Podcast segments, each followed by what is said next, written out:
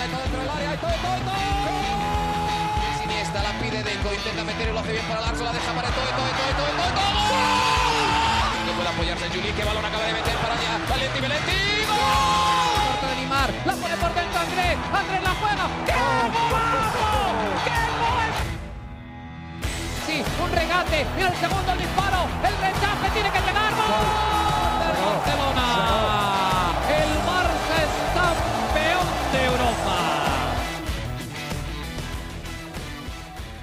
Hola amigos de ADN Barça, bienvenidos a una nueva edición de nuestro podcast. Estamos de regreso, nos habíamos tomado un par de días por ahí, aprovechando que el Barça no iba a disputar ningún encuentro, sino hasta la próxima semana, no va a jugar, de hecho, ante el Sevilla este fin de semana al parecer. Y bueno, decidimos tomarnos un descanso, pero había que volver, había que volver porque hay que hablar de ciertas cosas que siguen estando latentes, sobre todo después de los dos goles de Antoine Griezmann, sobre todo porque Mariana Guzmán no nos ha dicho qué piensa sobre que Ansu Fati tenga el 10 del Barça en su espalda ahora y que Memphis Depay sigue marcando goles como loco con la selección de Países Bajos. Pero más allá de eso, Mariana, también muchas noticias alrededor del Barça femenino, que ese sí siguió jugando y queremos también darle su espacio al Barça femenino, por supuesto, y queremos comenzar por ahí dándote la bienvenida nuevamente a ADN Barça. ¿Cómo estás? Gracias Alejandro, muy contenta de volver porque el episodio anterior lo grabaste sin mí. Y yo aquí te quiero preguntar,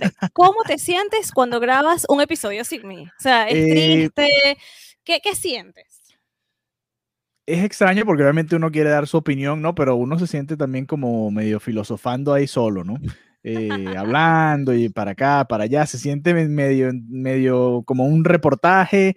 eh, es, diferente, es una experiencia distinta, pero bueno, es que no lo podía dejar de hacer, ¿no? Con todo lo que sucedió, la llegada de Griezmann, o mejor dicho, la salida de Griezmann, la llegada de, de, de, de Jong, todo lo que pasó, yo decía, bueno, no, aquí no nos podemos, no podemos dejar eso La pasar. respuesta correcta era, no, Mariana, fue horrible. Y ya, eso era lo único que quería escuchar, gracias. No, es que siempre, que siempre, siempre es incómodo hablar uno solo, ¿no? Es como que, bueno, ¿y este señor va a hablar solo cuánto tiempo? No, es, es complicado, ¿no? Es, es, es difícil en la radio, o bueno, en cualquier medio ahora, en estas plataformas, que alguien hablando solo logre entretenerte es, Es duro, un reto, ¿no? Es un Sí. reto. Y uno, y uno Muy bien. Como, analista también, ah, la idea es contrastar ideas, ¿no? ¿Qué piensas tú? ¿Qué pienso yo? Claro. Eh, ¿Estás de acuerdo? ¿No estás de acuerdo? Por supuesto. Mariana, te extrañé demasiado. ¿Cómo no? Gracias. Eso es- gracias. eso es Eso obvio, era eso es lo obvio. que yo quería próxima vez escuchar. La próxima Dos vez lo voy a decir en el Dos podcast. minutos para llegar a lo que yo quería escuchar. Eso era lo único que quería que escuchar. Me fui más hacia la parte técnica y de cómo prepararme, y no, no del sentimiento de hacer el, el podcast solo. Muy Pero sí, bien. sí, es, es incómodo, ¿no? Por supuesto, la idea es que estemos aquí los dos para, para Ambos, claro interactuar y, e intercambiar ideas. Pero bueno, eh, vamos a Ajá, comenzar a ver, con las chicas, las damas primero. Hay Sí. muchas cosas que comentar. Estuve el fin de semana viendo al Barça femenino, que siempre, siempre es un placer. De verdad que no hay un, no hay un partido en el que yo no me disfrute ver a las chicas del Fútbol Club Barcelona jugar. Eh, era el primer partido de la temporada y la primera Iberdrola jugaron contra el Tenerife, Granadilla Tenerife y golearon. O sea, parece, parece ya costumbre, ¿no? 5 a 0. Sí. Increíble las sensaciones de este equipo. Y, y bueno, también increíble la, la respuesta de la afición, que, que me gusta muchísimo porque la afición en el Cruyff es feliz, es una afición contenta, es una afición que disfruta. Entonces ves ese contraste con lo que de repente puedes sentir a día de hoy en el, en el Camp Nou. Y nada, me, me O encanta sea, ver la Johan evolución. Cruyff se disfruta, en el Camp Nou se sufre. Se sufre, se sufre, se sufre. Ves ahí las caras como, uff, estamos Sí, sí, sufriendo demasiado con este equipo. En cambio, en el, en el Johan Cruyff es un despliegue ¿no? de, de- de fútbol. Y eh, bueno, tuve la oportunidad de, de verlas, em, de tener este, esta vuelta a, a la, a la primera Iberdrola. Y también eh, un, un- esta semana es importante porque hace algunos episodios, ya en agosto, habíamos comentado que se incorporaban mujeres a la masía. Sí. Y ya esto es oficial, o sea, ya, bueno, ya era oficial, pero ya ayer se hizo la inauguración, llegaron las cinco chicas a, a la masía, se hizo un acto, estuvo Alesia Putellas también, la capitana del equipo, que por cierto, cuando Alesia Putellas anotó, las gradas corearon MVP. O sea, es que es, demasiado crack Alicia Putellas.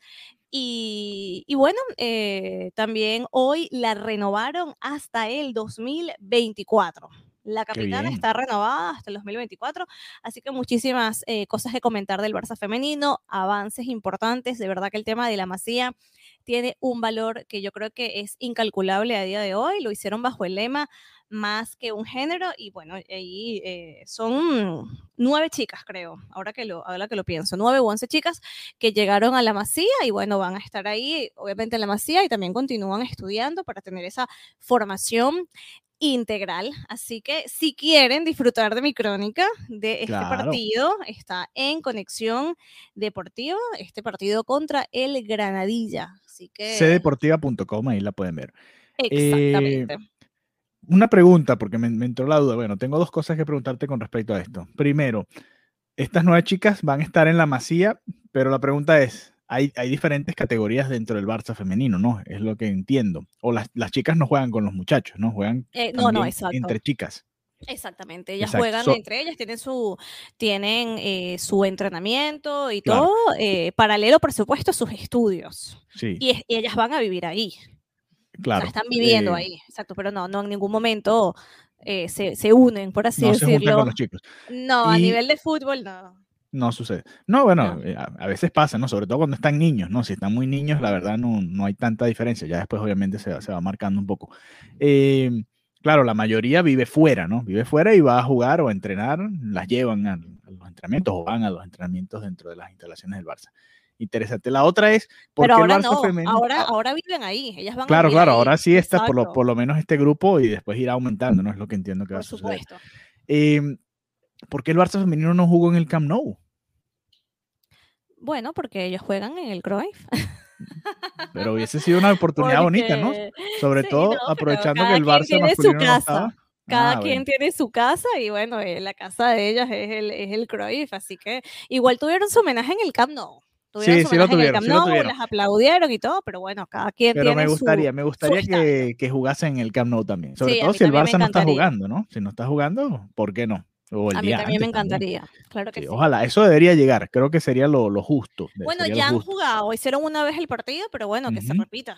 claro, claro, es, es la casa del Barça, los equipos de fútbol del Barça y punto. Exactamente. Así que muy interesante, muy, muchas buenas noticias sobre el Barça femenino y qué bueno, así que ya saben, la crónica del partido como tal en cdeportiva.com y ahí tienen todo, además en las redes de Mariana Guzmán siempre está colocando toda su experiencia llegando al estadio mientras vive el partido, así que síganla ahí en arroba Marianita Guzmán. Eh, a ver, ahora ya pasamos. Me preguntaste, exacto, me preguntaste por Griezmann Pasamos del disfrute, ahora vamos al sufrimiento. al sufrimiento. ¿no? yo, yo, tengo, yo quiero comenzar por Ansu Fati, que también. ¿Quieres comenzar por el nuevo 10 del Barça? Okay. Yo quiero comenzar por el nuevo 10 del Barça, porque yo creo que tiene tanto significado que el 10 del Barça ahora sea Ansu Fati. Em, a ver, es que es un, un, vacío durísimo el que dejó Leo Messi. Yo creo que, que quien sea que, que, tenga ese número en la espalda tiene un peso muy, muy, muy fuerte. Y creo que al comienzo hubo unas reacciones de gente que decía, pero ¿cómo le vas a poner el 10 del Barça a Ansu Fati? Es demasiado presión, él es demasiado joven, por favor, era el número de Leo Messi. Y claro, las redes se inundaron, pero la verdad es que esto tenía que pasar. O sea, dejar yo creo que el número sin, el dorsal sin usar, yo creo que, que tampoco iba a ser bien, porque no, creo que, que, iba a ser una buena idea, porque el club tiene que seguir. El club tiene que seguir y los fanáticos tienen que también tener ese, ese referente. Y en el caso de Ansu Fati, creo que es positivo y con significado porque él es de la Masía.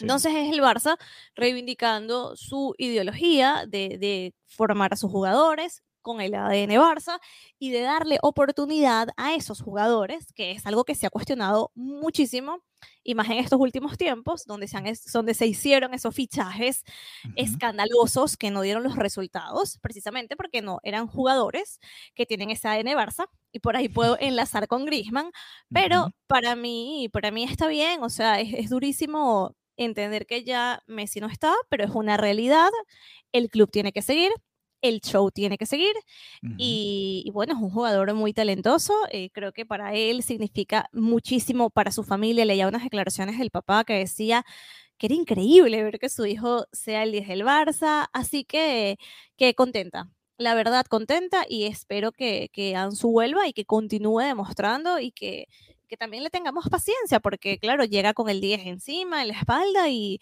y viene con muchas expectativas, pero recordemos que viene de una lesión larguísima y que de, repente, de repente llega y hace tres goles. No digo que no pueda pasar, pero que si no, gente, pueblo mismo, por favor, respiren que esto es normal, es una transición, es una vuelta. Sea, no, que no se vuelvan locos. El, bueno, de hecho el propio Kuman ha dicho que lo va a llevar con calma. Se creía que podía llegar al partido contra el Sevilla, él lo descartó hace un par de semanas. Contra el Bayern tampoco va a estar disponible. Si acaso creo que podría estar disponible Coutinho. Eh, y lo van a llevar con calma, ¿no? Ansu Fati. Eh, sobre ese tema de Ansu Fati, a mí también me llegaron muchos comentarios este, cuando yo compartía la foto del nuevo 10 del Barça en, redes sociales. Mucha gente me decía, no, eso es un insulto a Messi, no puedes cambiar eh, un 10 como Messi por, por un jovencito como Ansu Fati. Yo les decía, bueno, no, ok. Primero dos cosas. Uno, al tener la plantilla llena tenían que usar el 10, o sea, no había opción.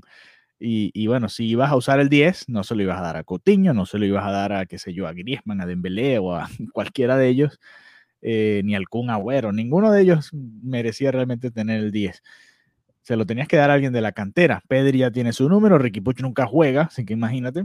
Eh, se lo tenías que dar a, Ansu Fati prácticamente, ¿no? Además, el, el chico es muy talentoso. Yo hace, antes de irme de viaje la semana pasada, me encontré en YouTube con un documental de Ansu Fati sobre su llegada al primer equipo, ¿no? Y, quizás uno se olvida porque, bueno, con las noticias tan, que van tan, corridas y todo lo que ha pasado en el mundo del fútbol, Ansu Fati fue el jugador del mes, del primer mes de la temporada pasada en la liga. Lo que pasa es que... Lo recuerdo. El, a ver, la lesión llega muy temprano en la temporada y la temporada uno se acuerda de cómo el Barça perdió la liga, la eliminación en la Champions ante el PSG, pero la verdad es que ese equipo con Ansu Fati venía, venía muy bien hasta que lamentablemente llegó esa lesión. Y, y eso es lo que creo que uno tiene que recordar, ¿no? Que ese, ese Ansu Fati tan jovencito, a pesar de, estar tan jovencito, ya estaba marcando la diferencia en este nivel y ojalá pueda llegar a, ese, a ese nivel nuevamente, ¿no? Obviamente, es, como tú comentabas, el, el, estar tanto tiempo fuera de los terrenos de juego, cómo se fue eh, complicando esa lesión, hace que uno pida paciencia, ¿no? Hay que tener paciencia y, saber que lo tienen que llevar poco a poco.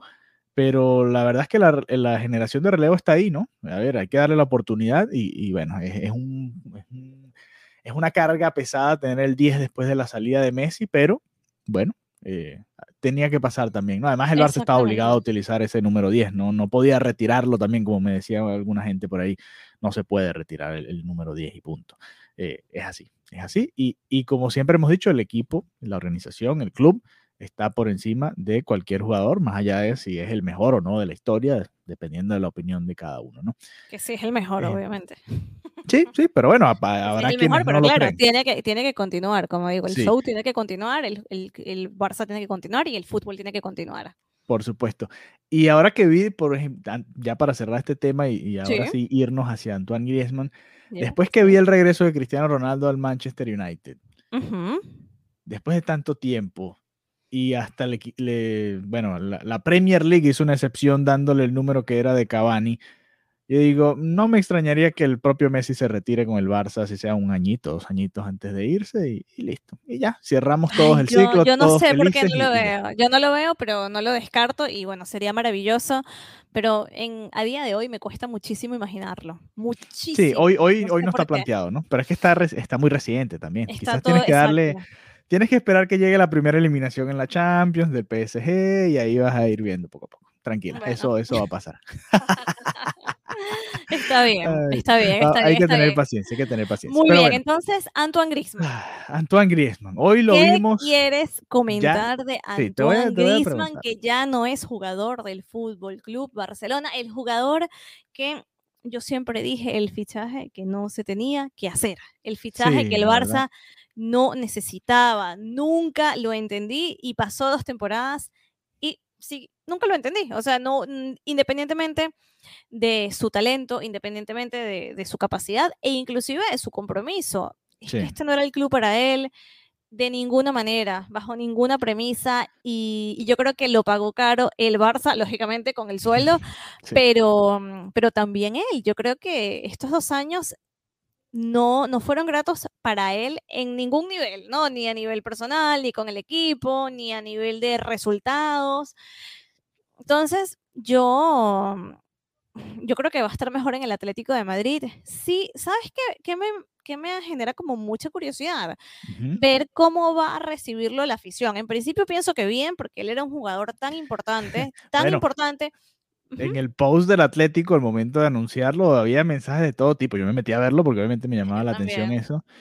Y la verdad que había mucha gente casi que diciéndole, tienes que pedirnos perdón antes de poder volver a, a vestir la camiseta del Atlético. Y bueno, eh, es que no es fácil, Para ellos fue una traición. Claro. Y todo el show, el show previo, el me voy, el me quedo. O sea, fue como demasiado para una afición que yo creo que, que tampoco merecía ese jueguito por parte de, Antoine y ese documental a la NBA. No lo manejaron de la mejor manera ni en el momento de su fichaje y quizás el momento de su salida tampoco, ¿no? Porque, a ver, parecía que venía el propio Kuman de defender al jugador de todas las críticas, de los abucheos de la afición, de decir que Antoine Griezmann era un jugador muy importante para la plantilla, que además se entregaba y todo aquello, y a los días se los terminas eh, sacando. Uno lo entiende que es por razones era, económicas. Era un tema de te estoy promocionando para venderte.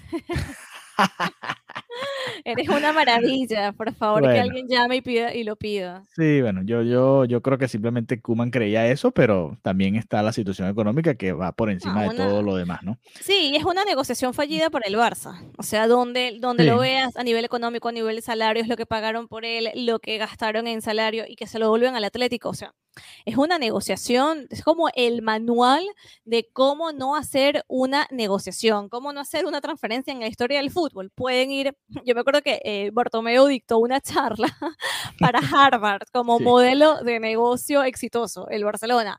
O sea, yo creo que todo lo que habrá dicho en esa charla pueden hacer un libro de cosas que no se deben hacer. Y el fichaje de Griezmann está para eso. O sea, como la peor negociación que se pudo haber hecho fue económicamente la de Antoine Griezmann para el eh, Barcelona. Al señor que, trajo a Bartomeu de invitado deberían también retirarle su trabajo ahí en Harvard, por favor. Eh, sí, son, son, tres, son tres transacciones muy grandes, ¿no?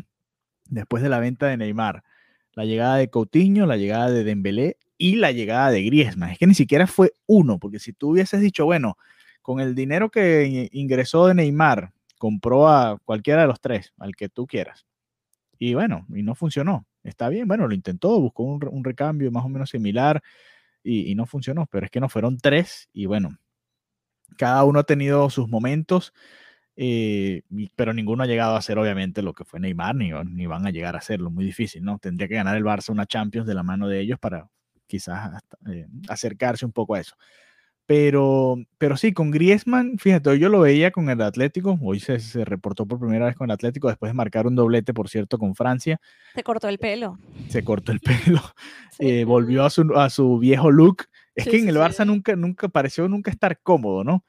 Eh, no sé, había algo como que no terminara como agua y aceite, ¿no? A pesar de que, como tú decías, Griezmann, eh, algo, si algo no le podemos reprochar es, esfuerzo, ¿no? y, y durabilidad porque el hombre no se lesionaba casi, ¿no? prácticamente no estuvo fuera en, todo el tiempo que estuvo con el Barça. E, era un jugador que, se mantenía sano y eso también es, valioso, ¿no? Si no, pregúntale al PSG con Neymar, que cada vez que llega febrero o marzo, el hombre tiene que ver cómo hacen para que no se lesione ahí en la fiesta del hermano. Eh, pero sí queda esa sensación de que nunca terminó de ser de esta casa y que estaba como prestado, ¿no? Que era como que, bueno, ok, estás acá con nosotros, pero no, no se termina de dar todo, a pesar de que, bueno, el Barça ganó un trofeo con él, la Copa del Rey, y él fue importante, fue muy importante en ella. Yo lo repasaba ya en el, en el podcast ese que hice solo. Él le fue clave para ese trofeo, que al final es el último trofeo que también ganó Lionel Messi con el Barça. O sea, tiene, tiene cierto significado también. Eh, quizás queda el amargo sabor de no haber ganado esa liga que se debió haber ganado la temporada pasada, pero más allá de eso, es, que era algo en el funcionamiento, no terminaba de, conectar con la afición también es, uno de los también que, genera más polémica, más eh, debate en cuanto aporta o no aporta, esto es lo que hace, esto es lo que no hace, le pagamos para, es uno de los más mejor pagados de la plantilla para que nos ayude en defensa o para que genere más peligro en ataque. Todos estos debates se mantuvieron prácticamente durante todo el tiempo que estuvo Antoine Griezmann acá, en el Barça. Entonces, lamentablemente creo que se va a ir con ese, con ese peso, ¿no?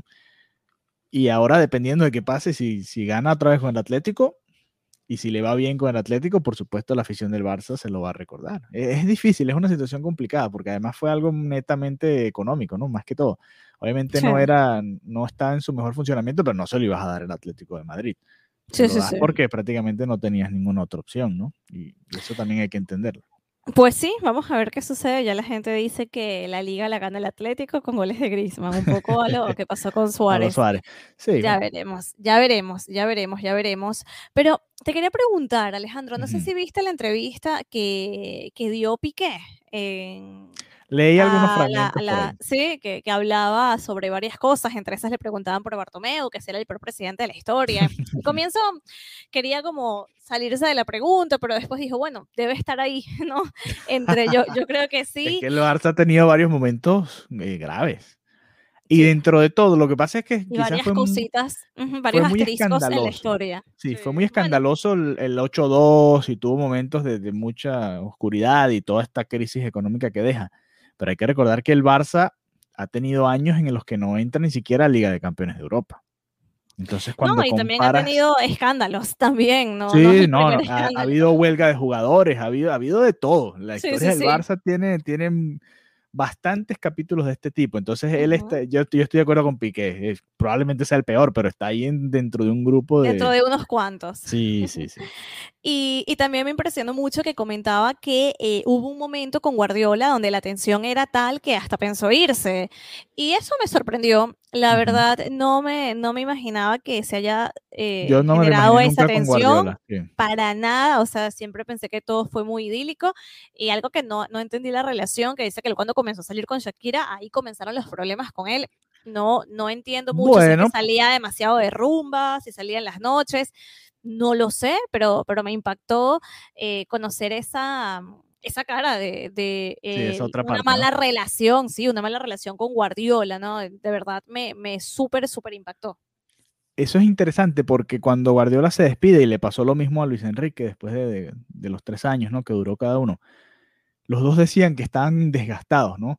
Que, que realmente sentían que no le podían sacar más a, a, ese grupo de jugadores. Y a veces pasa este tipo de cosas, ¿no? No es la misma relación con uno o dos de los referentes del equipo. Ya dice, ¿sabes qué? si no me voy ahora, quizás para la temporada que viene ya no, no sea lo mismo, no, no se nos den los resultados y, y no podamos llevarlo de la mejor manera, ¿no? Eh, y son, es que es muy difícil. En un vestuario son veintitantas personalidades y llevarte bien con todo el mundo tan, es, complicado. Es muy complicado y sabemos que Piqué tiene su peculiaridad. Eh, yo me imagino que lo de Shakira quizás Guardiola lo veía que estaba un poco distraído, qué sé yo. Sabemos que Piqué también se mete en todas, ¿no? En una y, cada, en cada una de las que puede. Está de empresario, está por aquí, está por allá, ahora está en Twitch, ahora está generando contenido, está haciendo un poquito ahora de todo. Está, además, el Twitch, que ya lo comentamos aquí, tiene ahora un equipo de eSports tiene equipo de eSports, tiene el Andorra, es el que eh, cuadra la Copa Davis en Madrid, hace un poquito de todo, un poquito de todo Piqué, que está bien, está bien, está bien diversificar. Pero bueno, hay que ver cómo lo manejó en su momento Guardiola y, y cuál era la relación. Sería interesante ya a futuro que ellos son tan jóvenes, ¿no? Que quizás dentro de 20 años claro. todos, todos, puedan hablar de, de, de, esos años mágicos en los que estuvieron juntos, en los que dominaron el mundo del fútbol, y todavía habrá cientos de historias que nos iremos enterando, ¿no? Eh, es que hasta y... la propia relación, fíjate, la propia relación Piqué-Messi, tú la ves... De los 12 años pero, pero ¿te parece? A mí me parecía más cercano Messi con Alba, por ejemplo, Messi con bueno, Suárez. Creo, creo que sí, sin duda éramos cercanos. Y, y Messi, es extraño, Messi y Suárez ¿no? son mejores amigos, por supuesto, y con Jordi Alba también.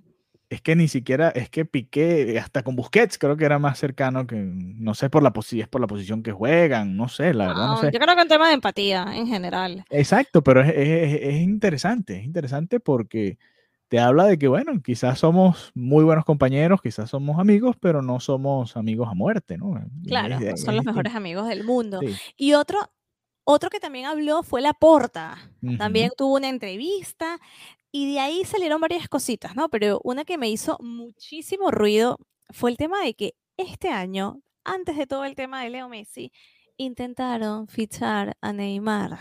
bueno, pero es que Dios eso tiene mío. años, ¿no? Eso tiene Pero, años. ¿De verdad te parece? O sea, Eh, viendo lo visto, viendo la, la situación del club, que ya cuando él llegó ya tenía números, Sí, mío, mm, de verdad grave, sí. perseguir el ideal de Neymar, de verdad, y que no, estaba súper entusiasmado, no entendíamos el fair play como tal, o sea, no, no teníamos claro cómo lo interpretaba o- la liga. obviamente.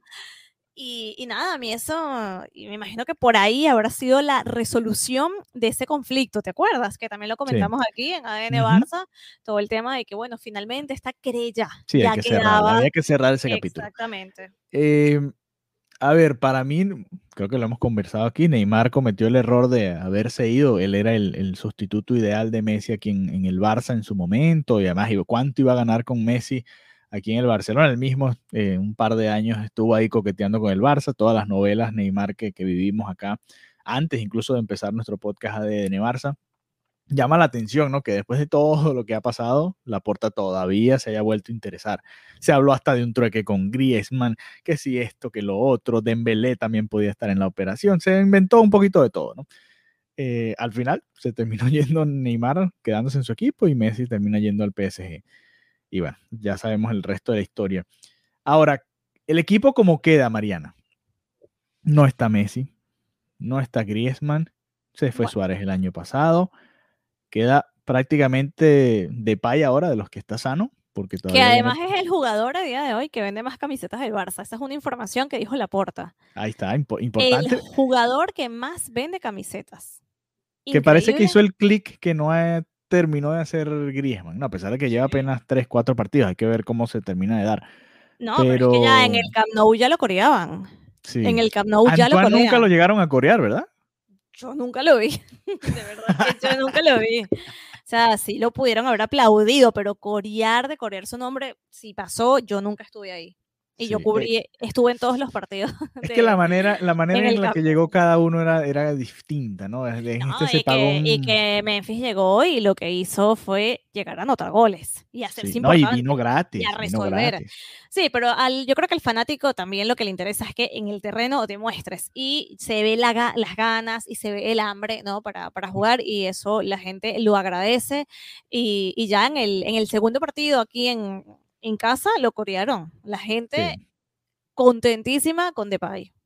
rapidito, a rey muerto, rey puesto. No, aquí no se, no se espera por nadie. Eh, además viene también, hablábamos de Griezmann con Francia, Depay también viene de marcar tres goles con la selección de Países Bajos que le pasó por encima a Turquía en las eliminatorias para el Mundial, así que viene también muy enchufado. Y, y bueno, los Países Bajos, y hablando de Países Bajos, Luke de Jong, ¿qué te pareció esa adquisición? Yo no la terminé de entender, ¿no? Si viene Agüero, si está Braithwaite, si viene Dembélé, si está Ansu Fati, ¿Y quién más me falta por ahí? Me queda alguno por ahí que no he dicho. Sí. Bueno, el Luke de propio Depay. Exacto, el mismo Memphis. Luke de John, eh, dicen que era esa mm, petición, ese, ese capricho de Kuman, ¿no? Eso, eso es lo que, lo que manejan, que era una manera de, de- de que estuviera contento, de que no se pudiera quejar, de que no tiene el equipo que quiere. Y a ver, bueno, es que lo has dicho, o sea, ya, ya esa posición y, y tenemos, tenemos de qué agarrar, ¿no? Hay gente, hay gente, no, como necesario, como un fichaje necesario, la verdad que no era. Ujú. Eh, igual es un, es un, es un buen jugador. eh, Sí, es un jugador no, distinto, no es un 9 de área. El sí. Barça, ¿hace cuánto? ¿Quién, es, ¿Quién fue el último 9 así que tú te acuerdes? a ver, Es que es que muy- haga lo que, es que no sé, es que es, es diferente, ¿no? Es un Sí, jugador. no es de, no es, no, pa- no tiene ese ADN Barça, No, digamos, es no, otra no, cosa. En, en principio no. Eh, es un jugador que sabe, eh, y ya lo ha dicho en las primeras declaraciones a Barça TV, que, que no viene a ser un jugador titular, ¿no? Es como un Es que no jugador era que, titular en el Sevilla tampoco. Exacto, es un jugador que llegará, eh, jugará los últimos minutos, los últimos minutos, una especie de revulsivo, juego aéreo, pero no, o sea, no, no quiero decir nada malo contra él, porque no, no tengo nada en contra de su desempeño como jugador, pero pienso que como fichaje necesario, la verdad que, que no era. De repente Sí, que funcionan no, estos- pero bueno. No, pero bueno, capaz da la cara, capaz aparece en un momento importante. Entonces, vamos a esperar. Me- no me parece un mal jugador. mm, eh, si entiende que va a ser suplente y ya, y ya viene con eso claro, bueno, vamos a ver Sí. qué, de qué, qué saca, ¿no? En esos minutos que, que goce eh, Sí, que de- pueda de recibir. estar en el terreno de Eh, juego. en todo caso, si se está perdiendo un partido en los últimos minutos y vas a meter centros, no le vas a meter centros a, a ver, a, a- bueno, quizás Braithwaite es un buen cabeceador, pero no, no es No, pero mucho más también, alto que el resto. No, por eso, Luke Ah, de Jong claro. sería una mejor opción para, para un tipo de situación como esta. Claro. Vamos a ver, vamos a ver cómo lo utilizan, si juega por delante de Agüero cuando los dos estén saludables, por ejemplo, si Hmm. juega por delante del propio Braithwaite, que ha sido titular en los partidos de liga. Así que vamos a ver, me llama la Y atención. que ha anotado también Braithwaite. que anot- anotó un par de goles ahí en ese partido contra la Real Sociedad. Bueno, el Barça no va a jugar, lo repetimos, no va a jugar contra el. Sevilla este fin de semana. Esa es la información que tenemos hasta ahora. Así que el episodio del próximo lunes, que vamos a volver a nuestro horario normal de los lunes de grabación, va a ser una previa al partido contra el Bayern Uf. Múnich, que va a ser la primera jornada de la fase de grupos de la Liga de Campeones de Europa. Así que vamos a tener una previa de lo que va a ser ese partido, partidazo, ¿no? Para abrir la, la Champions. Así que estén atentos. ¿Cómo, solamente unas palabras, ¿cómo te sientes de cara a ese partido? ¿Estás nervioso? ¿Estás ansioso? ¿Tienes ganas, como dicen aquí? Mm, a ver, ¿cómo decirlo? Nervioso no creo, porque incluso perdiendo por goleada es el primer juego de la fase de grupos. Pero sí, sí puede ser, sí puede ser lo contrario, ¿no? Si sacas un buen resultado con este grupo de, muchachos, puedes decir, bueno, ¿sabes qué? Si Depay hace un partidazo, por ejemplo, contra el Bayern y el, Barça le termina ganando el partido, puedes decir, ok, Memphis Depay está tomando la batuta de este equipo, ¿no? Pero no, a ver, si el Barça pierde con el Bayern Múnich no sería nada extraño tampoco. Que creo que eh, es la primera vez que un debut en la Liga de Campeones de Europa, creo que me siento así, ¿no? Que si pierde el Barça no me extrañaría. Creo que tenía mucho tiempo sin sentirme de esa forma. Claro, Eh, así que que un primer poco, pues, rival hasta bastante podría sonar hasta complicado. pesimista. Pesimista Bueno. podría ser la, la sensación en este La momento, ¿no? respuesta pesimista. Sí, bueno, es sí, es un sí. partido complicado, un rival muy duro y muy doloroso, así que no es descabellado. puede no servir es para empezar a sacarse la espinita, ¿no? Un, un empate, un triunfo, puedes decir, bueno, ok, pasar Un de perder triunfo, 8 a 2. sería, un triunfo sería anímicamente pff, sí, increíble. sensacional. Bueno, Increíble. Vamos a ver, vamos a ver qué sucede, vamos a ver si quiénes llegan saludables para el partido. Ya se reportó Pedri temprano a los entrenamientos, suena Coutinho para jugar algunos minutos, así que suponemos que comenzará desde el banco. Y vamos a ver si Braithwaite sigue siendo el titular. Todas esas cosas las vamos a, a ir conversando el lunes que nos volvamos a conectar con ustedes acá en ADN Barça. Así que bueno, muchas gracias por habernos acompañado y nos reencontramos pronto en nuestra próxima edición de nuestro podcast. Recuerden seguirnos en nuestras redes sociales, arroba ADN Barcapod, también en las de Mariana Guzmán, arroba Marianita Guzmán, y las mías, quien les habla Alejandro Villegas, arroba Alejandro VG32. Y recuerden, si quieren ver el trabajo, todo lo que ha hecho Mariana con respecto a las chicas del Barça, cdeportiva.com. Hasta la próxima. Adeu. Amigos de ADN Barça, muchas gracias por habernos acompañado nuevamente. Si quieren ayudarnos a seguir creciendo en este proyecto del podcast, en nuestra cuenta de Twitter también Instagram, y quizás en un futuro, ¿por qué no?, hasta un canal de YouTube, pueden apoyarnos a través de Anchor dejándonos su donación. Así que si quieren apoyar nuestro proyecto y ser parte de ADN Barça, pueden hacerlo a través de esa vía. Y si no, compartan el contenido que también nos ayuda a seguir creciendo. Un abrazo y nos encontramos pronto nuevamente.